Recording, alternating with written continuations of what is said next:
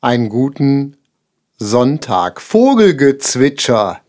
Folge Nummer 24 bereits. Was macht das mit uns? Ja, fühlt sich schön an. Das heißt, wir sind jetzt schon fast ein halbes Jahr dabei, bald. Ne? Ja, krass, oder? Mit dem Vogelgezwitscher. Guck mal, das sind zweimal 24, wäre 48. Wir haben zwei Wochen Pause gemacht. Ja, aber bald haben wir Halbjähriges, könnte man mal so sagen. Ne? Ähm, ein Wunder, dass wir so lange durchgehalten haben. Und ihr, vor allem. Unsere werten, unsere werten Hörer.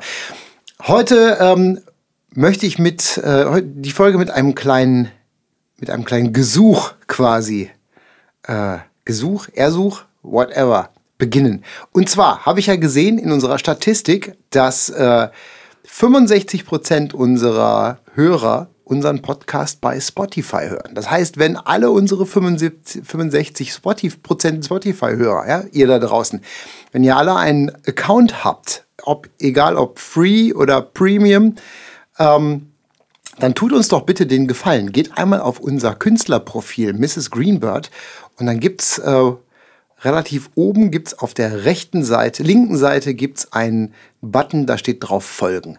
Wenn ihr uns einmal alle folgen würdet, kostet euch keinen einzigen Cent extra und uns hilft das eine ganze Menge, wenn ihr alle unserem Künstlerprofil bei Spotify folgt. Das stimmt. Ne? Wir geben euch jetzt, geben euch jetzt äh, jede Woche einen kleinen Tipp, wie ihr uns unterstützen könnt, ohne dass ihr einen Cent dafür Geld bezahlen müsst. Spotify denkt dann nämlich, dass wir dann viel wichtiger sind, wenn wir mehr Follower haben. Genau. Und überlegt sich dann vielleicht irgendwann mal einen Song von uns mehreren Menschen vorzuschlagen oder in irgendeine Playliste zu packen. Und wenn wir nicht so viele Follower haben, dann denkt sich Spotify, um die müssen wir uns nicht kümmern. Genau, es geht, es geht immer darum, dass der Trick ist immer, dass Spotify diejenigen belohnt, die halt äh, die Leute dazu bringen, die Hörer und die Kunden, sage ich mal, dazu bringen, aktiv auf der Plattform zu sein. Und in, mit einem kleinen Klick sagt ihr, seid ihr schon ein bisschen aktiver als sonst und habt uns damit sehr viel geholfen. So. Ich würde gerne über unsere Konzerte sprechen. Wir haben Konzerte gespielt Wir dieses haben in, Wochenende. in Bonn gespielt und in Münster. Gestern waren wir in Münster. Wir sind noch quasi so nach After, den After-Tour-Blues haben wir heute. ja, den, den üblichen Durchhänger. Ne? Es ist ja immer egal, wie lang, ob es jetzt nur ein Tag, zwei Tage oder drei Wochen war, wenn man irgendwie nach so einer Tourrutsche nach Hause kommt, wie schön, wie man so, wenn man so, wie man so schön sagt, dann hängt man erstmal durch, mindestens einen Tag irgendwie. Ne? ja, total. Und gestern war unser Tag ja auch besonders lang. Ne? Wir sind ja, ähm, meine Eltern waren ja hier bei uns zu Hause und haben sich um Piepfried und den Hund gekümmert. Oder beide Hunde sogar. Und äh, wir sind ohne Kind und Köter quasi nach Münster gefahren mit unserer Crew. Und dann abends noch, nachts noch von Münster aus nach Hause gefahren, zwei Stunden. Und waren dann so um drei oder so wieder in Köln, halb ja, drei. Und dann mussten wir noch das Adrenalin verarbeiten und runterfahren. Und dann habe ich noch unseren Soundmann, den Adi, nach Hause nach Bonn gefahren. Das war nochmal eine Stunde obendrauf. Und Feierabend war dann so um 4 Uhr morgens irgendwie. Ne? Ja, und dann haben wir noch bis Viertel vor fünf eine Serie geguckt, um müde zu werden und dann zack ins Bett. Mhm, genau. Und heute Morgen um, ja, ich weiß nicht, halb zwölf stand das Kind schon wieder senkrecht im Bett und wollte bespaßt werden. so, Frühaufsteher, das Kind, ne? halb zwölf. Ja. Aber wir wollten ja nicht über unsere mangelhaften Schlafgewohnheiten sprechen, sondern über Konzerte. Was ist dir besonders in Erinnerung geblieben? Also erstmal war es ja so, dass leider mein Hals immer noch nicht gut ist. Man Und hört's ich- immer noch Und ich bisschen. huste auch immer noch wie verrückt. Und eigentlich wäre es tatsächlich so gewesen, eigentlich hätte ich Bonn und Münster absagen müssen, weil das einfach nicht ging. Also es ist ja wie so ein Sportler oder Fußballer, wenn der sich den Fuß verknackst hat, kann er nicht Fußball spielen. Und bei mir war es halt wirklich so, ich huste jetzt seit drei oder vier Wochen. Mir bricht immer mal wieder die Stimme weg. Und ich hatte so in manchen Lagen, also in den tieferen Lagen, konnte ich keine Töne bilden. Also da war irgendwie, weiß ich nicht, das, da waren meine Stimmbänder so angeknackst, dass das gar nicht ging. Und ganz hoch in die Höhen kam ich auch nicht so gut. Und mir ist halt immer wieder die Stimme weggebrochen. Und dann habe ich halt nur, kam halt nur Luft raus oder es war halt so ganz kratzig.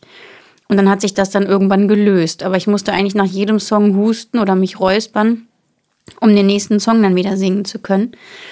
Und ähm, ich hatte halt bis zum Schluss auf ein Wunder gehofft. Und dann waren wir halt in Bonn beim Soundcheck. Und das war so schlimm. Also mein, mein Soundmann, sage ich schon, unser Soundmann, der hat das auch schon gehört und ähm, der kennt mich natürlich auch anders.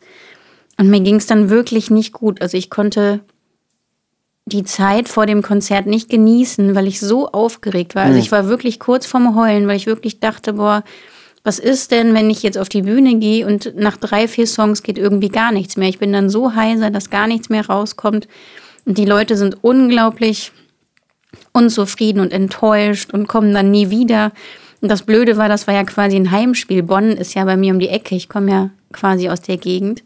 Ja, ja, von, von, von deinen Eltern aus, wo wir Piepfried und den Hund hingebracht haben an dem Tag, sind es ja quasi nur eine Viertelstunde gewesen, ne? bis, genau. bis zur Harmonie. Und dann ist man immer besonders aufgeregt, weil ich dann immer denke, dann kommen irgendwelche Leute, die mich kennen und dann möchte man sich ja auch nicht blamieren. Deine, dann, pa deine Patentante zum Beispiel. ja. Und ähm, ich singe ja quasi den Opener, ne? Oder fange dann an zu singen bei einer Ballade. Und das ist auch irgendwie so ein Stück, wo man echt viel Stimme braucht. Und ich war so aufgeregt und dann haben wir eine Pause gemacht extra. Ähm, das wünschen sich manche Veranstalter ab und zu, damit sie in der Pause Getränke verkaufen können und dann so noch ein bisschen mehr Einnahmen haben. Und eigentlich hätten wir das nicht gemacht in Bonn und haben das dann aber gemacht, damit ich zwischendurch mal so ein bisschen blubbern kann. Es gibt so Schläuche für Sänger, die kosten unglaublich viel, ich glaube 50, 60 Euro. Und dann kann man so in so einem Glas blubbern. Und das ist quasi wie so eine Massage für die Stimmbänder. Das hat doch auch einen Namen, oder? Ja, das heißt äh, Vox Lachs oder so. Lachsvox? Lachsvox. Lachsvox. Ja. Wachslox, Lach, irgendwie sowas, ne? Ja, ja. und auf jeden Fall ähm, massiert das die Stimmbänder, die vibrieren dann so ganz schön.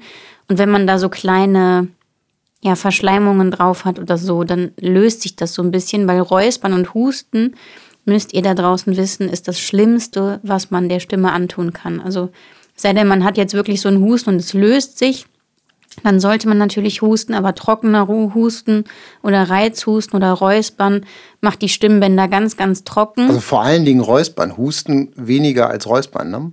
Ja, aber ist auch nicht gesund, weil die Stimmbänder schlagen ja immer ganz krass dann so zusammen. Und die werden dann ganz, ganz trocken und die müssen halt immer feucht sein, um gut hm. schwingen und klingen zu können. Und dieser Schlauch hilft dann dabei, dass man quasi sich nicht räuspern oder husten muss und die erste Hälfte von dem Konzert war dann für mich echt, ich war sehr, sehr angespannt, mhm. weil ich auch zwischendurch gerne mehr Ansagen gemacht hätte oder mehr, mehr, gerne mehr gesprochen hätte vor den Songs, aber ich habe gemerkt, ich muss meine Stimme schonen und hatte dann so ein, so ein isländisch Moosspray dabei und habe mir dann immer zwischendurch die Stimmbänder befeuchtet und mir ist auch wirklich ab und zu die Stimme weggebrochen und manche Töne habe ich so nicht bekommen. Aber ich glaube, das versendet sich dann. Und bei der zweiten Hälfte, also ich, ne, in der Pause habe ich dann diesen Schlauch benutzt. Ich habe einen kleinen Gartenschlauch, den du mir abgeschnitten hast. Der kostet wir haben, dann nicht, wir haben nicht den Lachsvox, sondern wir haben den guten Gardena quasi. ja, der hat uns quasi eigentlich nichts gekostet. Weil der eh da war. Und ähm, das hat mir dann geholfen. Und die zweite Hälfte, die war dann wirklich viel, viel besser. Und, ähm, und hinterher habe ich dann ganz viele Rückmeldungen bekommen. Also die allermeisten waren wirklich begeistert und haben gesagt, ich habe gar nichts gemerkt und gar nichts gehört und gar nichts gespürt. Und ähm, so ein, zwei andere haben dann gesagt, ja, dein Spray hat ja jetzt auch nicht wirklich viel gebracht und so. Also die haben das schon mitgekriegt. Und in Münster ähm, dachte ich dann, ja, komm, dann habe ich ja noch einen Tag mehr, dann, dann wird es noch besser.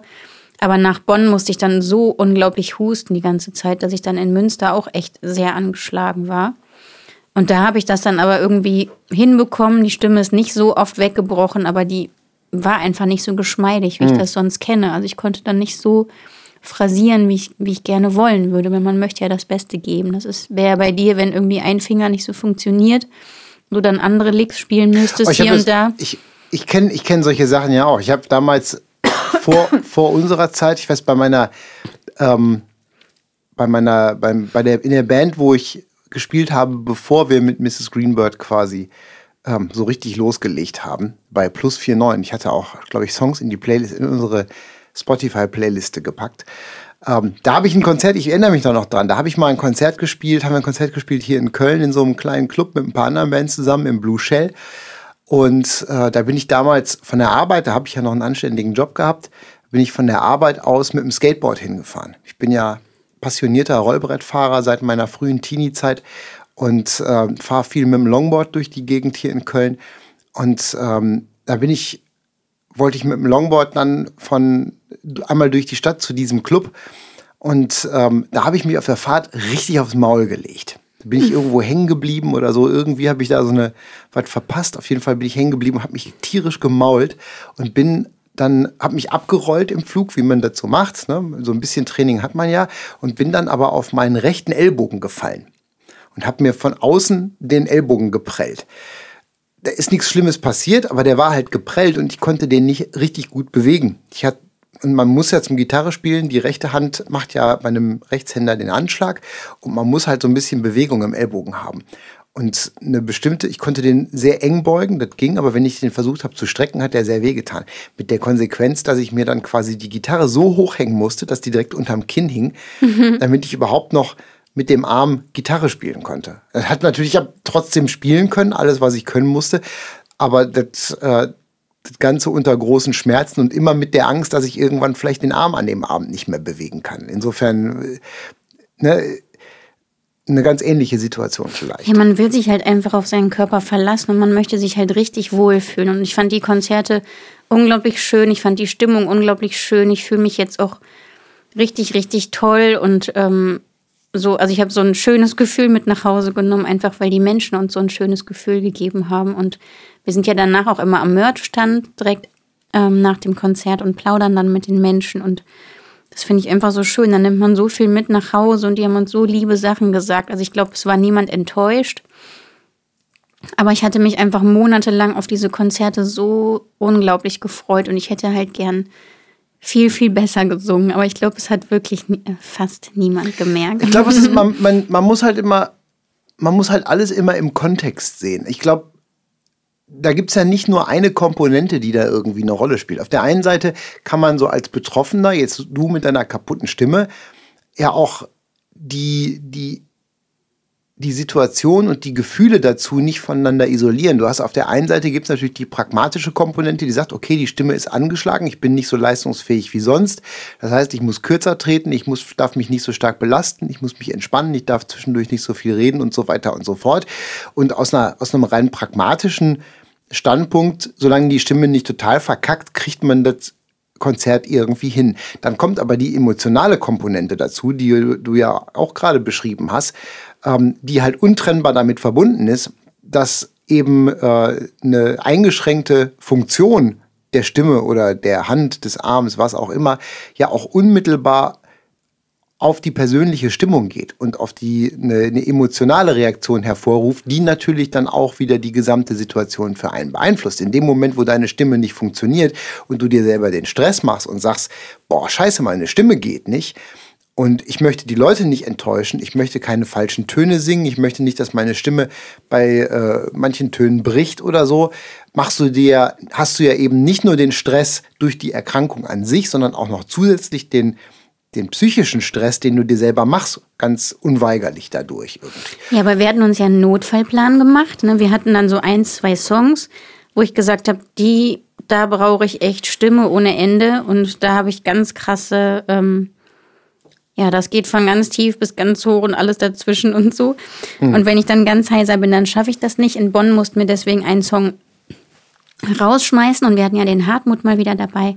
Wir haben ja im Trio gespielt und dann haben wir gesagt, komm, dann spielen wir einen Song, wo du mehr singen musst. Und dann singt der Hardy einen Song, weil der kann ja auch sehr schön singen. Und dann haben wir das gemacht und wir haben unglaublich viele CDs eingepackt weil ich mir vorher überlegt habe, wenn ich in der Hälfte verkacke, dann möchte ich jeder Person im Publikum eine CD schenken als Entschädigung, damit die nicht traurig nach Hause gehen. Mhm. Und dann hatten wir den ganzen Wagen voller CDs und, und haben es aber nicht gebraucht. Unterm, unterm Vordersitz kistenweise CDs liegen gehabt quasi. Ja, aber ich möchte noch eine Sa Sache sagen. Und zwar möchte ich euch da draußen sagen, dass ich unglaublich stolz auf euch bin also wir haben ja irgendwann etabliert, ihr möchtet gerne Fans genannt werden. Ich finde aber Fans nach wie vor irgendwie komisch. Ich sage das nicht so gern. Sag's doch einfach. Nee, ich, ich sage immer Freunde unserer Musik. Ja, das ist, das ist halt total umständlich. Ich finde Fans gut. So, ich lege jetzt für dich fest heute unsere Fans. Weiter geht's. Ja, auf jeden Fall ist das einfach, ich merke einfach, dass unser Publikum, es ist einfach immer warmherzig, es ist immer eine ganz, ganz schöne Stimmung. Die Menschen sind immer aufmerksam, es wird ganz, ganz selten gesprochen, die sind ganz, ganz ruhig, hören ganz aufmerksam zu. Wir haben in Bonn kamen Pärchen, die hören unseren Podcast, die hatten uns dann einen Kuchen gebacken, weil sie gehört haben, dass die Catering-Situation nicht immer so ganz optimopti ist. Und sie wollten unbedingt, dass wir auch satt werden und was Und der war, wirklich, der war wirklich lecker übrigens. was Leckeres zu essen haben. Gugelhupf, Schoko-Gugelhupf mit Kirschen drin. Ja, und das fand ich einfach so lieb und so süß, ähm, dass die uns diesen Kuchen mitgebracht haben. Und ähm, ja, es gab in Münster jemanden, der ein Ticket verschenkt hat, weil jemand anderes nicht kommen konnte. Die Person hatte uns dann extra geschrieben. Und dann konnten wir einer anderen Person, weil es ja ausverkauft war, noch ein Ticket überreichen. Die haben sich dann verabredet, die haben auch an einem Tisch gesessen und sich, glaube ich, echt gut verstanden. Ähm, dann kam eine, Per- also die kam, also die Menschen kamen wirklich von überall her. Also die sind so weit gefahren Das aus fand ich, auch, Aschaffenburg. fand ich auch total verrückt. Aus dem ganzen Land. Ne? Aus Berlin, Aus dem aus dem Sch- Schwarzwald. Ja, überall her. Dann eine super liebe Frau ähm, lebt eigentlich in Russland und ähm, kommt aber, glaube ich, ursprünglich aus Berlin oder so.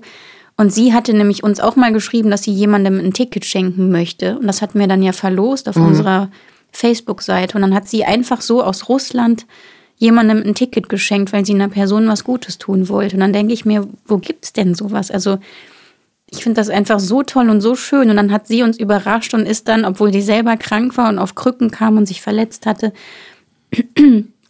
ist sie dann ähm, nach Bonn geflogen quasi, um uns zu überraschen und saß dann da in der ersten Reihe. Ich habe sie auch sofort erkannt, weil sie wirklich genauso aussah wie auf dem Facebook-Bild.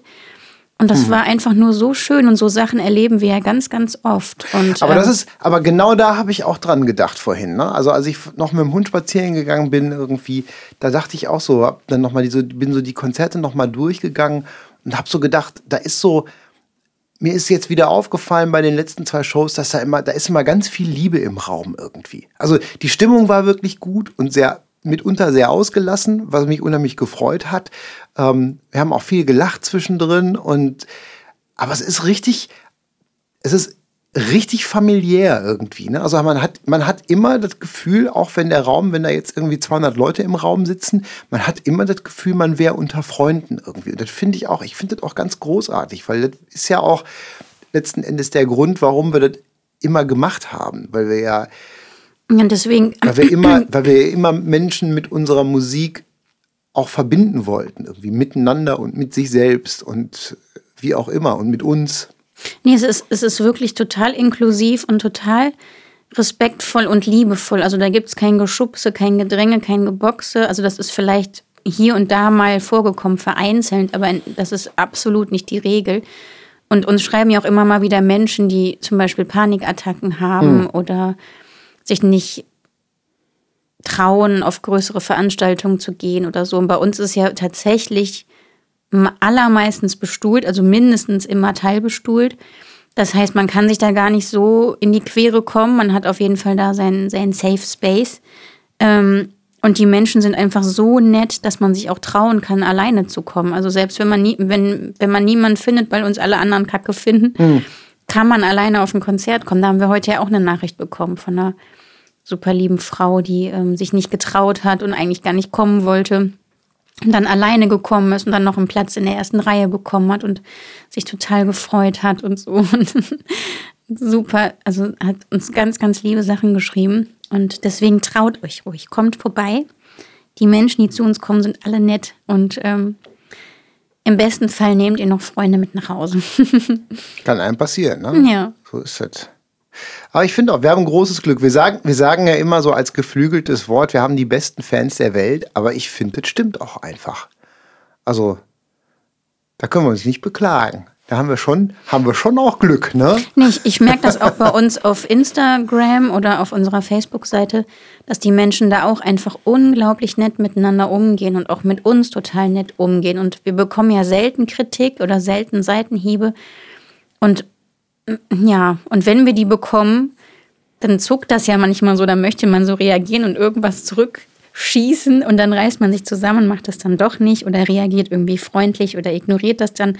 Und ich merke dann immer wieder, wir müssen gar nichts machen, weil die Freunde unserer Musik, die regeln das schon für uns. Das hatten wir jetzt vor ein paar Tagen, dass wir dann so ein so einen Seitenhieb von einer Dame bekommen haben auf Facebook und dann im Nullkomma nichts hatte die Person 20 Kommentare und alle waren für uns und haben für uns argumentiert. Und das fand ich auch so süß und so lieb. Und dann habe ich gedacht. Die Frau, die Frau tat mir schon so ein bisschen leid. Ja, die tat mir auch, also am Ende tat sie mir auch leid und ich war total froh, dass wir nicht zurückgeschossen haben. Ja, machen wir ja sowieso nicht. Ich ich mache das ja schon ganz gerne, aber ja auch immer mit einem, mit einem, äh, mit einem nicht ganz so bierernsten Hintergrund. Das Blöde ist immer, das merkt man immer nicht so. Ne? Ich bin ja schon, ich bin ja schon gerne ironisch und äh, lass gerne verschenke, verschenke gerne, verschenke gerne einen Witz, ne? Äh, verschenke ungern einen Witz, wie man so schön sagt. Ne? Ein guter Bekannter früher hat mal gesagt, lieber, lieber einen Freund verlieren als einen Witz verschenken.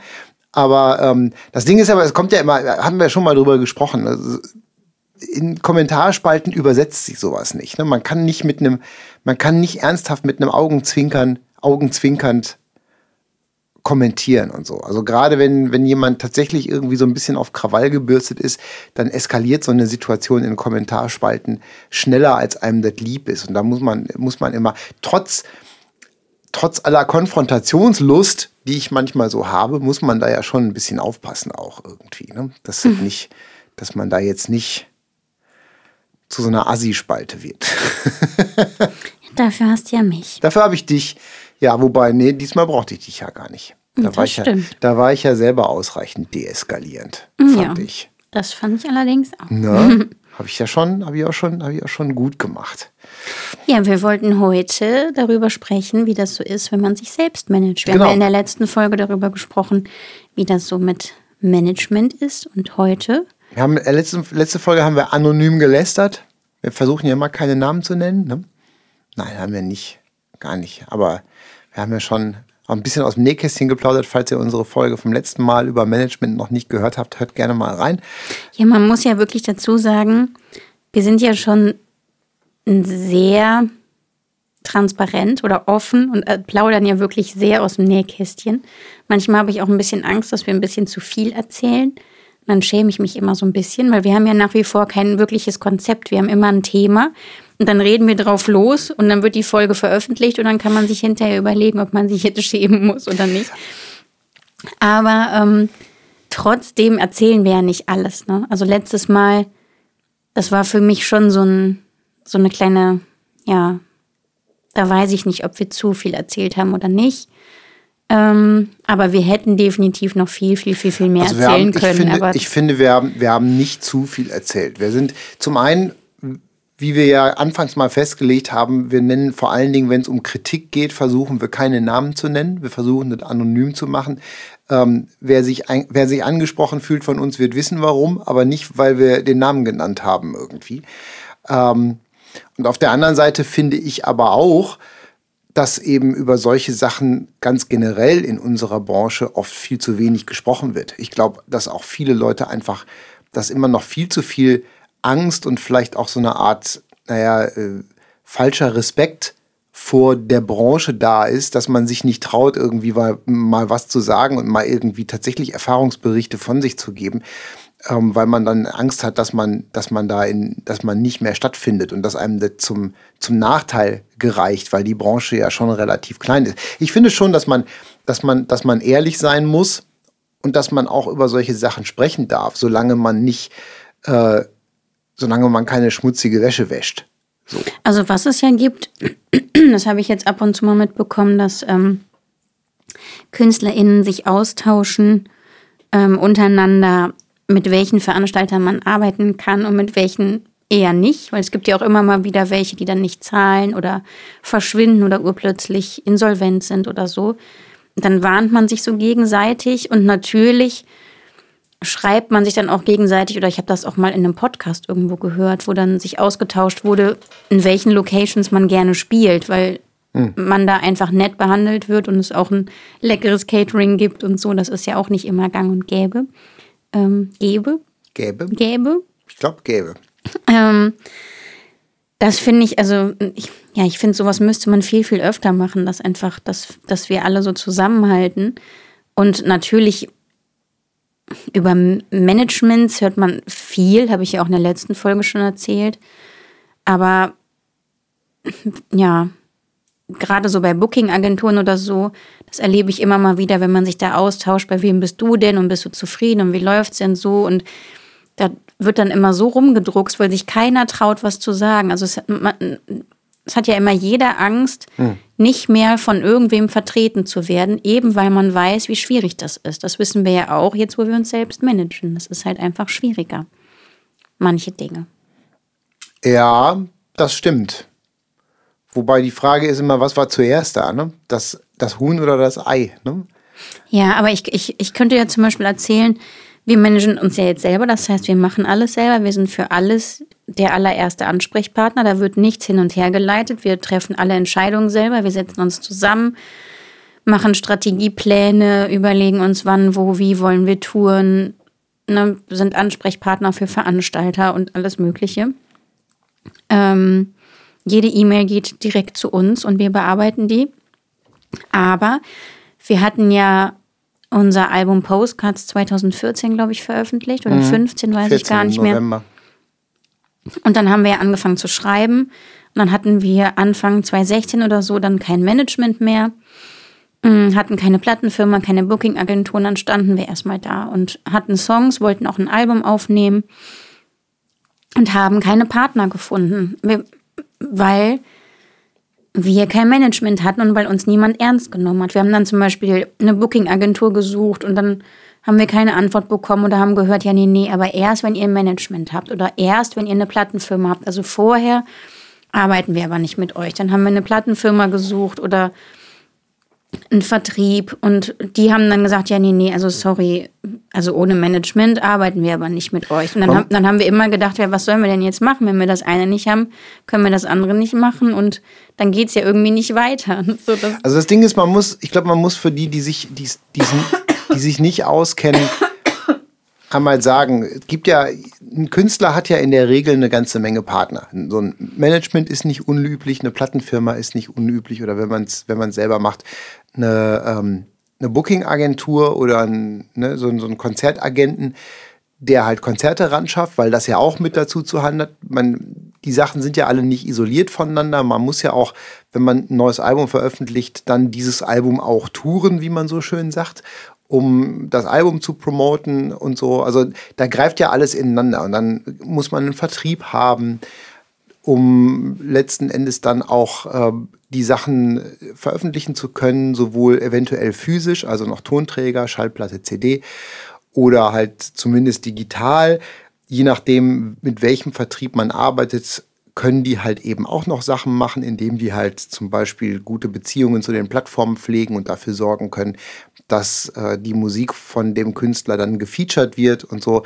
Und dann wenn man halt zum Beispiel, so wie wir das dann gemacht haben und machen wollten, ein, ein eigenes Label gründet, dann sucht man sich zum Beispiel auch noch einen Produktmanager, der halt die Verantwortung dafür übernimmt, äh, alle Fäden zusammenzuführen, was halt gemacht werden muss, um so ein Album erfolgreich ähm, an den Markt zu bringen. Und so wie du sagtest schon, ist es schwierig, wenn man niemanden hat. Und wir hatten in dem Moment ja einfach wirklich niemanden. Wir waren ganz alleine, wir hatten kein Team mehr, kein festes. Und in dem Moment ist es halt schwierig, den ersten zu finden, den man braucht, weil jeder immer nach was anderem fragt. Irgendwie, ne? Ja, und ich erinnere mich daran, dass wir dann irgendwann eine Booking-Agentur hatten. Das war auch eine, mit der haben wir schon seit Jahren geliebäugelt. Wir wollten immer mit dieser Agentur zusammenarbeiten. Ähm, und unser Management hatte das damals irgendwie nicht geschafft oder aus verschiedenen Gründen ist das nicht zustande gekommen. Und dann hatten wir diese Booking-Agentur und die waren aber auch skeptisch, weil wir keine Plattenfirma und kein Management hatten. Und wir hatten gerade unglaublich viel getourt. Wir waren unglaublich viel unterwegs. Es gab kein neues Material. Also Touren macht eigentlich auch sehr oft am meisten Sinn, wenn man gerade ein neues Album veröffentlicht hat oder eine EP oder irgendwas, dass, dass die Leute wissen, dann gibt es neue Songs, die möchten wir unbedingt live hören. Hm. Und dann kommen auch mehr Menschen. Aber es ist ja auch im Umkehrschluss so, dass man, wenn man eine Tour bucht, die Veranstalter auch spätestens nach zwei Jahren ähm, in der Regel ja auch neues Material fordern, damit man ja auch was Neues anzubieten hat, damit man auch die Fans wieder neu begeistern kann. Wenn die dann sagen, ihr kommt jetzt schon zum dritten Mal mit demselben Programm, ähm, da haben wir langsam Angst, dass die Leute nicht nochmal kommen. Irgendwie. Ja, und wir hatten dann eine Agentur und die haben dann gesagt, so, wir machen jetzt einen Test, wir machen jetzt eine Tour von anderthalb Wochen, irgendwie so sieben, acht Termine oder so in den Hauptstädten und dann gucken wir mal, wie das verkauft ist und dann gucken wir mal, ob wir dann noch weiter zusammenarbeiten. Also die sogenannten A-Städte, wie man so schön sagt, ne? Großstädte und die, die wichtigen Märkte, das sind so eine Handvoll. Das hat ne, die, die Großstädte Hamburg, Köln, München, Hannover, ähm, Stuttgart, eventuell noch Berlin. So, und dann noch zwei, drei andere. Das sind dann so die A-Städte, wo man normalerweise erstmal testet, wie gut so ein Künstler ich funktioniert. Ich glaube, Dresden war noch dabei und so. Auf jeden Fall war das, war das für mich irgendwie ein unglaublicher Druck, wieder zu wissen, wir müssen jetzt auf Tour, obwohl wir kein neues Material haben. Also zumindest nichts Veröffentlichtes. Also wir haben ja schon viele neue Songs gespielt, aber es wusste ja unser Publikum nicht. Mhm. Und wir waren davor unglaublich viel auf Tour. Das heißt, da war auch nicht so ein großer Hunger, uns jetzt unbedingt sehen zu müssen, weil wir uns einfach echt tot gespielt hatten die Jahre davor. Und auch in diesem Jahr. Und ich war total skeptisch. Und dann wurde die Tour auch nicht wirklich gut promoted. Also die Agentur, mit der wir da gearbeitet haben, hat da nicht so, die hatte da nicht so Druck, wie wir uns das gewünscht hätten. Und die war nicht schlecht verkauft, die war jetzt aber auch nicht megamäßig verkauft. Und ähm, ja, und danach war das dann irgendwie so, dass wir dann gar nicht mehr viel gehört haben. Wir haben dann einfach nur irgendwann eine Mail bekommen, so, das war's jetzt. Also, die hätten sich da jetzt wirklich mehr versprochen und jetzt so Tschüss auf Wiedersehen, also so ganz kurz und schmerzlos. Mhm.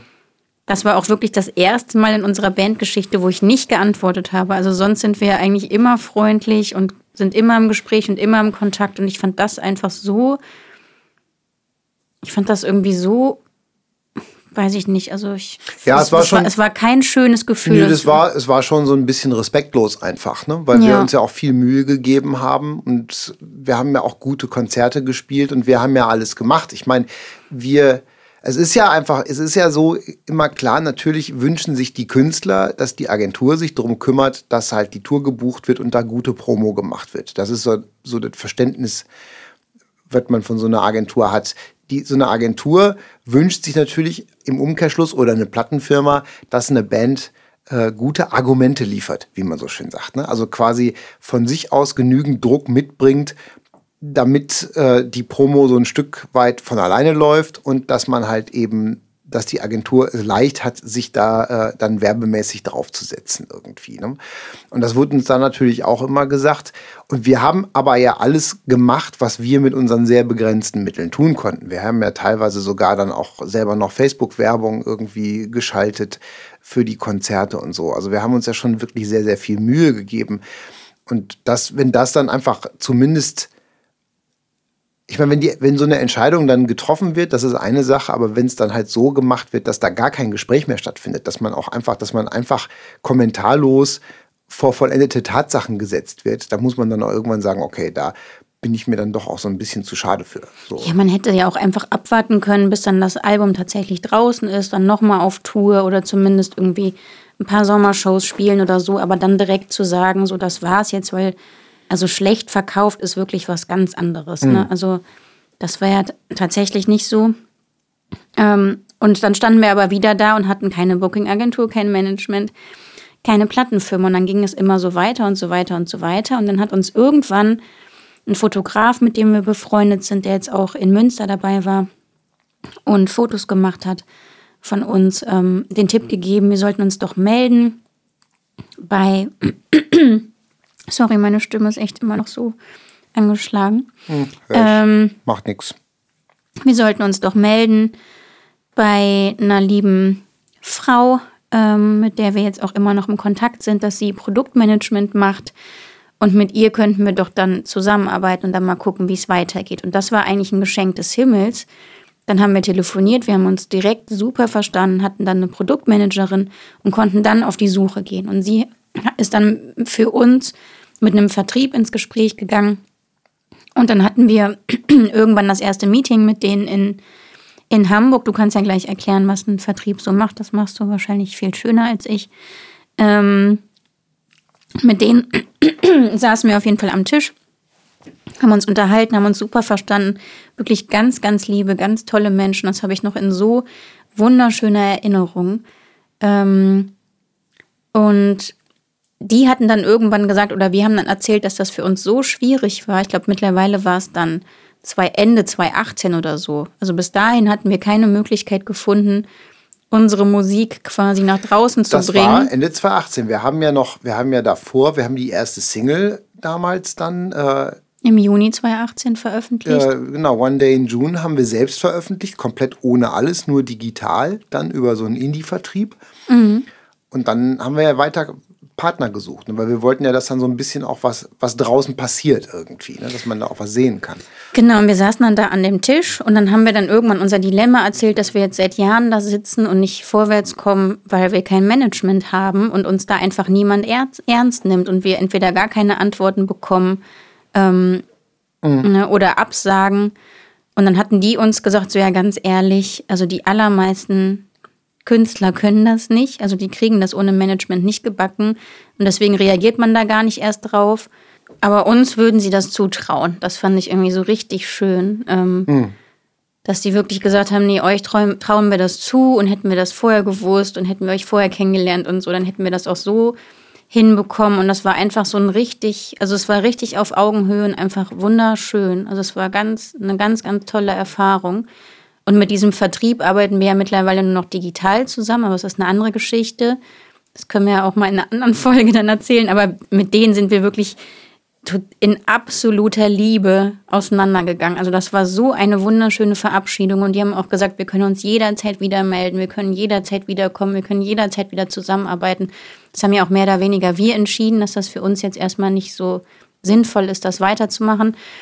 Und diese Produktmanagerin, muss man dazu sagen, die hatten wir ja für drei Monate gebucht. Das war ja jetzt keine wirkliche Managerin, die sich um alle Belange geküm nee, gekümmert hat, hat, sondern. Sich, die hat sich projektweise dann, weil sie genau, bei uns dann dabei. Ne? Um das Album halt. Und das, deswegen war sie gebucht. Und ähm, ja, und damit hatten wir das dann zusammen. Und sie war im früheren Leben Bookerin und hat dann auch gesagt, sie hätte auch total Lust, uns noch so ein paar Shows zu buchen, weil ihr das so einen Spaß macht. Das hat die auch wirklich cool gemacht.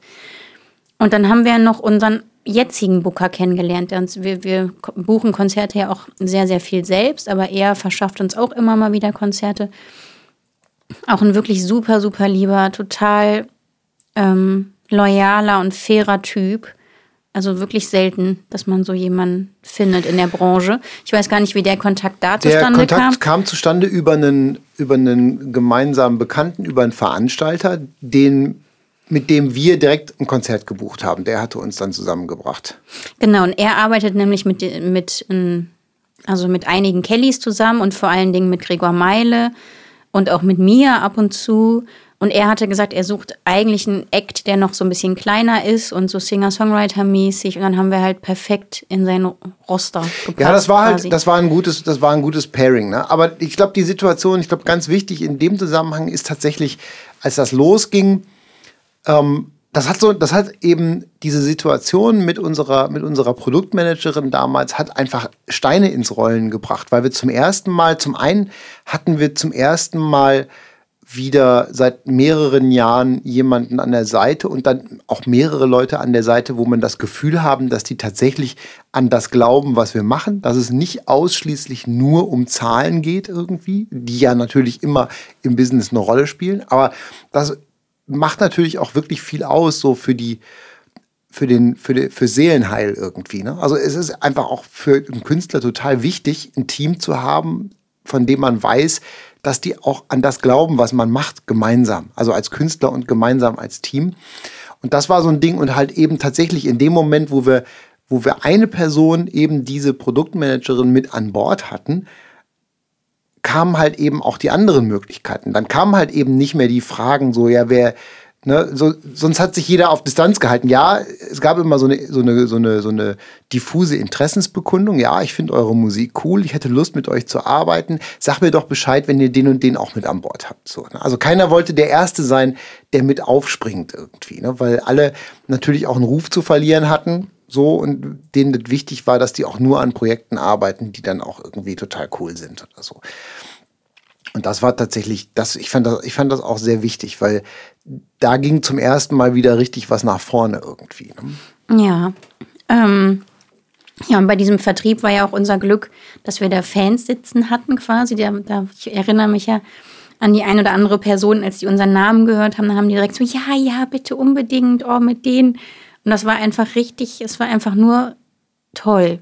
Und aber da zum Beispiel, ich finde jetzt, um das nochmal so ein bisschen mehr auf, eine, auf die Metaebene zu bringen, genau da ist auch die Krux beim sich selber managen. Weil wenn man sich selber managt, so wie wir das ja jetzt seit schon länger machen, als wir damals ein professionelles Management hatten irgendwie, ähm, die Krux ist ja immer, dass man sich selbst vertreten muss und dass man immer total krass emotional investiert ist in das, was man macht. Man hat halt eben keine professionelle Distanz zum künstlerischen Schaffen, beziehungsweise man muss sich total disziplinieren, diese künstlerische, diese professionelle Distanz zu sich selbst dann zu haben in dem Moment. Wenn man verhandelt, wenn man akquiriert, man darf, man muss auf der einen Seite, man muss halt, man muss, man muss sich selbst sehr gut taxieren können, was vielen inklusive uns selbst ja auch nicht immer leicht fällt, wenn man halt in Verhandlungen geht. Man muss ja auch so ein bisschen ein Pokerface haben, ne, als, als Verhandlungsprofi. Ähm, man muss auch, man muss mit Rückschlägen umgehen können, was halt jemand, der selber nicht so krass emotional in die künstlerische Seite investiert ist, mit Sicherheit einfacher kann. So ein professioneller Manager, der kann dann einfach, der kann ja bestimmte Sachen auch einfach abpuffern, dass der Künstler die dann auch gar nicht mitbekommt. Und wenn man halt, wenn man sich als Künstler selber managt, ist man halt immer unmittelbar mittendrin. Das heißt, du kriegst alle positiven Sachen, aber auch jede Kritik völlig ungefiltert serviert. Oder du bekommst halt eben auch Sachen zu spüren, wenn halt eben Kritik passiert, aber nicht geäußert wird, was ja auch immer noch leider viel passiert, dass man über bestimmte Sachen nicht, nicht spricht, eher so ein passiv-aggressives Verhalten irgendwie. Und man ist halt, man fühlt sich halt unmittelbar auch emotional immer verantwortlich für all das, was man macht. Ne? In dem Moment, wenn man, wenn man Gagen verhandelt, hinterfragt man sich selber ja immer ganz anders. Wenn ich, ich weiß ja damals in meinem, in meinem Job, äh, da so im, im Marketing, wo ich früher gearbeitet habe, da war ich ja auch Projektleiter, da musste ich ja auch Verhandlungen führen, da musste ich ja auch Verträge verhandeln und solche Sachen. Das fiel mir viel leichter, weil ich die ja nicht für mich verhandelt habe. So, ich war ja nur Mittelsmann quasi. Und ein Manager ist halt eben auch Mittelsmann. Und Mittelsmann für sich selber zu sein, ist halt immer total schwierig. Mm. Ja, also ich, mir ist das halt immer wichtig, dass wir fair sind ähm, und auf Augenhöhe mit den Menschen. Aber trotzdem ist es halt schwierig. Also ich, ich merke das halt immer dann, wenn wir unzufrieden sind mit einer Zusammenarbeit. Ne, wir haben ja dann für dieses Album, was wir mit dem Vertrieb gemacht haben, haben wir alle möglichen Promoter dazu gebucht, die dann das Album promotet haben, online, Print, TV und alles mögliche. Und dann waren wir mit einigen Promotoren sehr zufrieden und das hat wunderbar funktioniert, mit anderen wiederum nicht so, mhm. wo man auch nie weiß, hat das jetzt, warum auch immer, einfach nicht gut geklappt, arbeitet die Person nicht wirklich gut. Wenn die Person dann nicht unglaublich teuer ist, kann man das irgendwie verschmerzen. Wenn die Person dann aber Mörderpreise aufruft, ist das dann mehr als ärgerlich.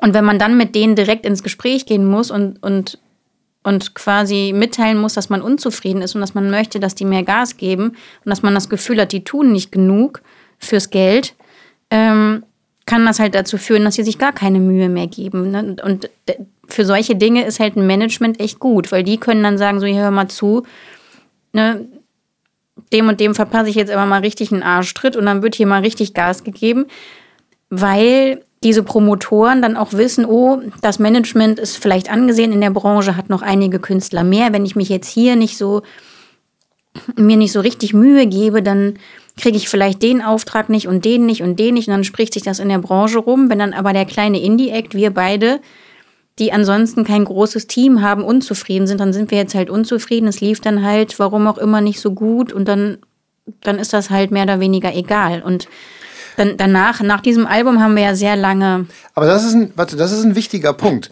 Weil ähm, genau das, das haben wir ja letztes Mal auch schon so ein bisschen angesprochen, weil ähm, Kontakte sind ja für ein Management das A und O. So, und Einfluss und Reichweite. Also das ist ja eben so genau dieses Ding. Und das ist ja auch das, was man mit einem ähm, mit einem guten Management mit einkauft quasi. Zum einen die Kontakte zu, zu den ganzen Industriepartnern, aber halt eben auch eben auch den, den Einfluss. Und das ist genau das, was du gerade sagtest. Wenn wir als Künstler, die äh, ein Label machen nur für einen Künstler, für uns selbst, die sie ausschließlich uns selbst managen, die uns ausschließlich uns selbst buchen. Wir haben natürlich einfach nicht den Druck, weil wir nicht die Reichweite und den Einfluss haben, weil wir einfach, wir haben begrenzte Kontakte, weil wir natürlich uns in unserem eigenen kleinen Universum bewegen. Und deswegen ist es für uns natürlich sehr, sehr viel schwieriger, da auch Verhandlungsmacht aufzubauen. Neben der neben der emotionalen Komponente natürlich, dass es auch viel schwieriger ist, für sich selber wird einzufordern. Und eine ganz wichtige Komponente, ein ganz wichtiger Punkt, der halt wegfällt, wenn man sich selber managt, ist der strategische Vorteil, Good Cop, Bad Cop spielen zu können. Was halt total wichtig ist oft. Das Management halt, keiner muss das Management mögen. So. Also ein Manage ich glaube, ein Management wird darauf aus, ist von den Partnern vor allen Dingen gemocht zu werden, macht seinen Job nicht richtig gut irgendwie so. Also mhm. ich glaube, ein Management sollte immer darauf achten, dass der Künstler gemocht wird und selber vielleicht gar nicht so unbedingt darauf versessen sein, gemocht zu werden irgendwie.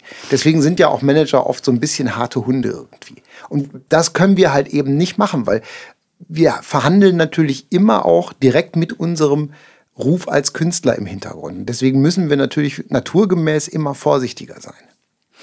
Ähm, ja, nach diesem Album, als, als dann diese, diese Promo-Phase dann abgeschlossen war, haben wir ja erstmal mit keinen Promotern gearbeitet und dann irgendwann hatten wir uns dann wieder eine Tour-Promoterin dazu gebucht, die halt immer wieder, wenn wir auf Tour gegangen sind oder Konzerte gespielt haben, diese Konzerte promotet mhm. hat. Und wir kannten sie schon einige Jahre lang Sie hat das auch echt immer super gemacht und das hat wirklich viel gebracht. Und ähm, das war eine ganz schöne Zusammenarbeit. Wir haben uns unglaublich gut verstanden, oft telefoniert, schöne E-Mails geschrieben. Und dann haben wir aber einfach gemerkt, dass sie sich die letzten Jahre nicht mehr so viel Mühe gegeben hat. Also sie hat dann irgendwie Konzerte vergessen, die dann nicht promotet oder dann wird dann auch immer, wenn so ein Promoter arbeitet, werden dann so Nachweise geschickt. Dann hat sie uns dann irgendwelche Zeitungsartikel Bele immer Belege, ja, Belege halt, ne? geschickt die sie angeblich für uns dann irgendwie vereinbart hat, wo wir dachten, ja, den kennen wir doch schon und den kennen wir schon und mit denen hatten wir doch ein Interview. Das waren dann so Sachen, die wir selbst an Land gezogen hatten und wo ich dann immer dachte, warum schmückt sie sich denn jetzt damit? Weil das kam ja von uns und nicht von ihr. Mhm. Und wir haben einfach gemerkt, da passiert nicht mehr viel und von ihr aus kommt da eigentlich gar nichts. Und irgendwann hat sie sich gar nicht mehr gemeldet und hat auch einfach ganz viele Konzerte gar nicht mehr promotet. Und das haben wir dann auslaufen lassen. Also da haben wir uns dann auch nicht mehr gemeldet, weil ich mir dachte, nee, die, die Zeit ist mir jetzt zu schade, da ins Gespräch zu gehen und zu sagen, so sag mal, was ist da eigentlich los? Warum gibst du dir keine Mühe mehr? Warum machst du nichts mehr? Weil das hat sich echt über einen sehr langen Zeitraum immer mehr rauskristallisiert, dass da einfach nichts mehr kommt. Und jetzt arbeiten wir mit ihr halt nicht mehr. Und ich glaube, hätten wir ein Management oder wären bei einer Plattenfirma, dann wäre das nicht passiert. Die hätte einfach so oft so viel Druck und so viel Feuer hinterm Hintern bekommen, dass sie sich da richtig, also sich richtig ins Zeug gelegt hätte. Ja, oder da wäre schon relativ schnell jemand anders gesucht worden. Dann, ja, das ne? kann natürlich so, auch das, sein. Ja, das ist halt immer, das ist halt immer der, die Gefahr, wenn man, wenn man immer sehr nett ist zu allen Menschen. wenn man vor allen Dingen nett, nett sein möchte. dass man dann auf der, dass man businessmäßig manchmal auf der Verliererseite steht dadurch irgendwie. Aber den, das ist halt, so ist das dann halt manchmal. Das stimmt. Ich wollte noch irgendwas sagen, wie das ist, wenn man sich selbst managt. Ähm, genau, was Konzerte angeht. Wenn wir jetzt Konzerte selbst vereinbaren, das macht mir unglaublich viel Spaß. Und ähm, da merkt man aber auch immer ganz schnell, wer an dem, an dem anderen Ende, mit dem man das dann da verhandelt oder vereinbart, ein Konzert ausmacht, ähm, ist wirklich fair Und wer nicht, wer versucht uns über den Tisch zu hauen? Das, das kommt nicht so oft vor, aber es kommt immer mal wieder vor, dass man dann so sehr, sehr unfaire Deals angeboten bekommt. Und dann ist das bei uns auch, im, äh, auch immer die Überlegung, so lieber gar nichts spielen. Ja, mach, machen wir da jetzt ein Fass auf? Oder? Ja, machen wir ein Fass auf, diskutieren wir nochmal, dann fühlen wir immer vor, wie weit wir da so gehen können. Aber irgendwann ist auch einfach Schluss weil dann immer die Angst da ist, man kriegt vielleicht doch irgendwann keine Konzerte mehr oder man verscherzt es sich und das ist mit Management dann natürlich auch anders oder dann wiederum mit Booking-Agentur. Ne? Das eigentlich macht die Booking-Agentur das ja, aber das ist halt schwierig. Ich glaube, ich glaube, ich glaube, ein Manager oder eine Managerin ist halt einfach auch eigentlich ein ganz bestimmter Typ Mensch, der so einen Job besonders gut machen können. So extrovertierte Menschen, die gut connecten können und die vor allen Dingen auch keine Angst haben anzuecken. Weil man muss halt schon, ich meine, man muss halt, das ist halt Teil der Jobbeschreibung, dass man halt, ist ja so auch so ein bisschen, ein Manager, haben wir ja gestern, letztes Mal auch schon gesagt, ist ja auch so ein bisschen so wie, wie der Anwalt des Künstlers irgendwie, ne, der die Interessen des Künstlers vertritt. Und das muss man natürlich auch durchsetzen können. Und da muss man auch in der Lage sein, freundlich, aber mit Nachdruck dann eben halt auch die Sachen, die man besprochen hat, auch einzufordern. Und so eine so einer sensiblen Künstlerseele fällt sowas natürlich nicht leicht. Und deswegen braucht man jemand, der sowas auch gerne. Es gibt ja Leute, die das gerne machen. Das ist für uns tatsächlich vielleicht schwer nachzuvollziehen, weil wir, weil wir von der Persönlichkeit her nicht so sind. Aber es gibt Leute, die machen, die machen sowas gerne, die verhandeln gerne und die sind gerne im Diskurs mit Menschen. Genauso wie es ja auch Leute gibt, die gerne Steuerberater sind. Was ich mein Lebtag nicht verstehen werde, weil mich macht das soweit wahnsinnig. Aber ne, ich weiß ja damals, unser, einer unserer früheren Steuerberater, der damals sagte, ich mache den Job total gerne. Ich liebe das, mit Zahlen so rumzujonglieren, wo ich mir dachte, ja, habe ich einen krassen Respekt vor, weil ich das überhaupt nicht könnte. So. Ne? Und dementsp dementsprechend ist auch, ich glaube halt schon, dass man sich als, dass man sich als Künstler selber managen kann, wenn man halt auch ähm, sich entsprechend mit dem Musikbusiness auseinandersetzt und halt eben auch so die ganzen Sachen lernt, die man so können muss, weil man muss schon ja, man muss sich schon auch auskennen, man muss wissen, wie es funktioniert und wer was macht und auch so ein bisschen das Vokabular kennen. Ich glaube schon, dass es funktioniert. Ich glaube aber auch, wenn man tatsächlich einen guten Manager findet, der zu einem passt und dem man vertrauen kann, dass das mit Sicherheit eine sehr, sehr gewinnbringende Zusammenarbeit ist. Mm, also ich muss sagen, ich, ich mag das, alle Fäden selbst in der Hand zu haben und so ein bisschen die Kontrolle zu haben, was mit uns passiert und auch überall quasi erste Ansprechpartnerin oder dann mit dir zusammen zu sein. Ähm, das mag ich sehr gerne. Und ich muss sagen, dass, dass so die Erfahrung, die wir in den letzten Jahren gesammelt haben, dass bei mir halt wirklich viel Misstrauen zurückgeblieben ist. Also ich hätte einfach total Angst, mit einem, mich auf Management einzulassen, hm. viel Geld abzudrücken und dann unzufrieden zu sein, aus dem Vertrag nicht rauszukommen, dass man jemanden hat, der sich keine Mühe gibt. Ähm, das sitzt bei mir einfach ganz tief oder generell hat diese Branche mit mir gemacht, dass ich weiß, egal mit wem wir arbeiten, verlass dich nicht darauf, dass die Menschen bleiben. Das ist einfach, weil das einfach so oft passiert ist, dass sich irgendwer nicht mehr gemeldet hat, irgendwer gesagt hat, nee, ist mir nicht erfolgreich genug, ist mir zu viel Arbeit, weil alle in der Branche wollen ja gerne einen Act haben, der, der nicht viel Arbeit verursacht und der quasi von selbst läuft und von selbst sehr viel Geld einspielt. Und das ist bei mir so geblieben. Ähm, und deswegen haben wir uns ja auch selber so ein kleines Netzwerk aufgebaut. Deswegen managen wir uns im Moment selbst, bucken uns selbst, weil wir dann wissen, dann läuft wenigstens was. Also es war ja auch zum Schluss bei unserem Management so, dass da fast gar nichts mehr passiert ist und unsere Arbeit quasi liegen geblieben ist. Und danach hatten wir noch ein, zwei Mal so Probemanager, die mit uns zusammengearbeitet hatten und die uns dann auch so Tipps gegeben hatten. Unser Album war ja eigentlich schon fertig, musste nur aufgenommen werden.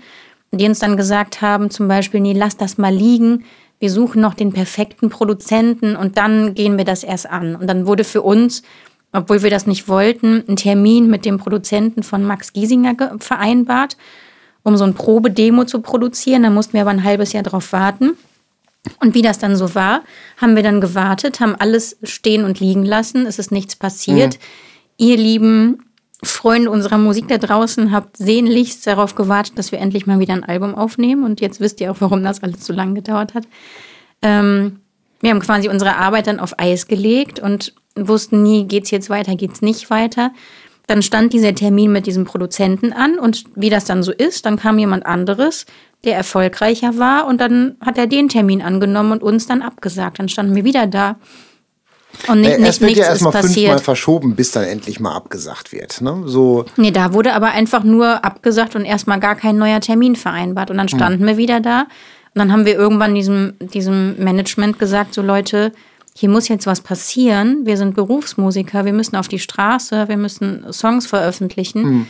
Weil irgendwann vergessen uns die Leute, dann kriegt keiner mehr mit, dass es uns gibt. Und wir müssen ja auch Geld verdienen. Also man kann ja nicht einfach jahrelang nichts machen. Das funktioniert ja nicht. Und ähm, dann haben wir auch gesagt, wir sind keine Studenten mehr, wir wohnen nicht bei Mama und Papa. Wir müssen eine Miete zahlen, hier muss jetzt was passieren. Und dann ist halt, hat halt das Management gesagt, ja, nee, also jetzt baut ihr aber ganz schön viel Druck auf und das ist mir jetzt aber zu viel. Und nee, also den Schuh ziehe ich mir nicht an. Weil da könnten sie ja nichts dafür, dass dieser Produzent da jetzt keine Zeit hätte und nee, dann, dann arbeiten wir jetzt halt nicht mehr zusammen. Irgendwie so ungefähr war das dann. Und das war dann auch wieder so ein Ding. Sind wir da zu weit gegangen? Haben wir da zu viel gesagt? Ähm, hätten wir das vielleicht nicht machen müssen? Das sollte ja auch keine Kritik am Management an sich sein, sondern einfach nur, wir wollten einfach nur zum Ausdruck bringen, wir möchten gerne unsere Musik veröffentlichen und nicht auf irgendwelche Produzenten warten. Mhm sondern wir müssen die jetzt produzieren. Dann, dann machen wir es halt selber. Und am Ende haben wir dann das Album ja selbst aufgenommen, haben uns diesen Co-Produzenten gesucht, von dem wir schon erzählt haben, den Thomas. Und das war das Beste, was wir machen konnten. Und da haben wir dann wieder gemerkt, verlass dich nicht auf Menschen, warte nicht darauf, dass jemand anderes was für dich in die Hand nimmt, mhm. sondern nimm die Sachen selber in die Hand und dann passiert auch was, weil sonst sitzt man da und wartet und wartet und wartet. Wir hätten ja auch noch zwei Jahre warten können und irgendwann hätte das Management gesagt, so ich habe jetzt einen anderen Act, der ist viel erfolgreicher, ich habe keine Zeit mehr, sorry, das war's. Und dann hätten wir zwei Jahre weiterhin nichts gemacht. Das, das geht ja nicht. Hm, das ist richtig. Weil es ist halt eben, die Musikbranche ist halt leider unglaublich schnelllebig und vor allen Dingen auch sehr, meist sehr erfolgs, erfolgsfixiert. Und wenn du halt nicht selber aus einer Position kommst, wo du schon Erfolg im Täschchen mitbringst, dann ist die Gefahr sehr groß, ähm, dass man, dass, dass, dass andere schnell das Interesse an dir verlieren irgendwie, ne? wenn die Perspektive nicht da ist. Also das ist halt so in, in dem Moment, wo die plötzlich dann was anderes sehen, wo schneller, schnellerer und größerer Erfolg möglich oder wahrscheinlich ist, dann wird da auch schnell ausgetauscht. Dann ist halt, dann, dann gibt es da auch keine große Verbindlichkeit irgendwie. Ne? Das ist halt dann, dann nicht so, dann, dann sagt man nicht, ja, ist egal hier, wir haben jetzt mit Mrs. Greenbird gesprochen und wollen mit denen arbeiten und finden die cool und jetzt haben wir die Chance, jemand anderes zu managen, der gerade voll der Shootingstar ist, aber wir, wir glauben trotzdem an Mrs. Greenbird und lassen den Shootingstar sausen, so irgendwie. Macht keiner. Es ist einfach, macht, passiert einfach nicht, weil jeder ist ja froh, wenn er im Musikbusiness Geld verdienen kann irgendwie. Und natürlich nimmt man, ist sich auch da dann meistens äh, jeder selbst der Nächste und guckt natürlich zuerst auf seine eigenen Möglichkeiten. Also ich muss ja sagen, es gibt so ein paar Manager, die beobachte ich ja auch, ähm, die sind aber voll, also haben auch keine Zeit mehr, aber die ich einfach menschlich total toll finde. Hm die super Sachen machen und die sich dann so in die Acts rauspicken, die sie wirklich gut finden, an die sie glauben und sagen, komm, mit dir möchte ich jetzt arbeiten und zusammen machen wir das. Und das ist dann ganz partnerschaftlich und dann wird so von Grund auf richtig Stein auf Stein das irgendwie aufgebaut. Und solche ähm, Manager mag ich unglaublich gerne und mit so jemandem könnte, würde ich uns auch sehen. Ähm, das könnte ich mir vorstellen. Was wir noch gar nicht erzählt haben, in der letzten Folge, Management bekommt in der Regel 15 bis 25 Prozent von den Einnahmen des Künstlers. Also die Regel ist eigentlich 25 Prozent. Der Nettoeinkünfte. Also nach jetzt nicht Nettosteuer, sondern quasi nach Abzug der Kosten. Ja, da so. gibt es ja auch solche und solche Deals. Ja, also die Regel ist so zwischen 15 und 25 Prozent nach, nach Abzug der Kosten. Und ich finde 25 Prozent schon echt viel. Und bei uns war es ja damals auch so, dass wir dann ja die Konzertagentur hatten und das Management und dann haben wir Konzerte gespielt oder uns wurden dann zum Beispiel Festivals angeboten, mhm. die super gewesen wären, weil uns dann auf einen Schlag ganz viele Menschen gesehen hätten, die dann vielleicht wieder zu Fans geworden wären und dann zu einem anderen Konzert gekommen wären. Und dann haben wir dann aber nur eine kleinere Gage bekommen und haben dann ausgerechnet, wir müssen den Sprit bezahlen, den Tourbus.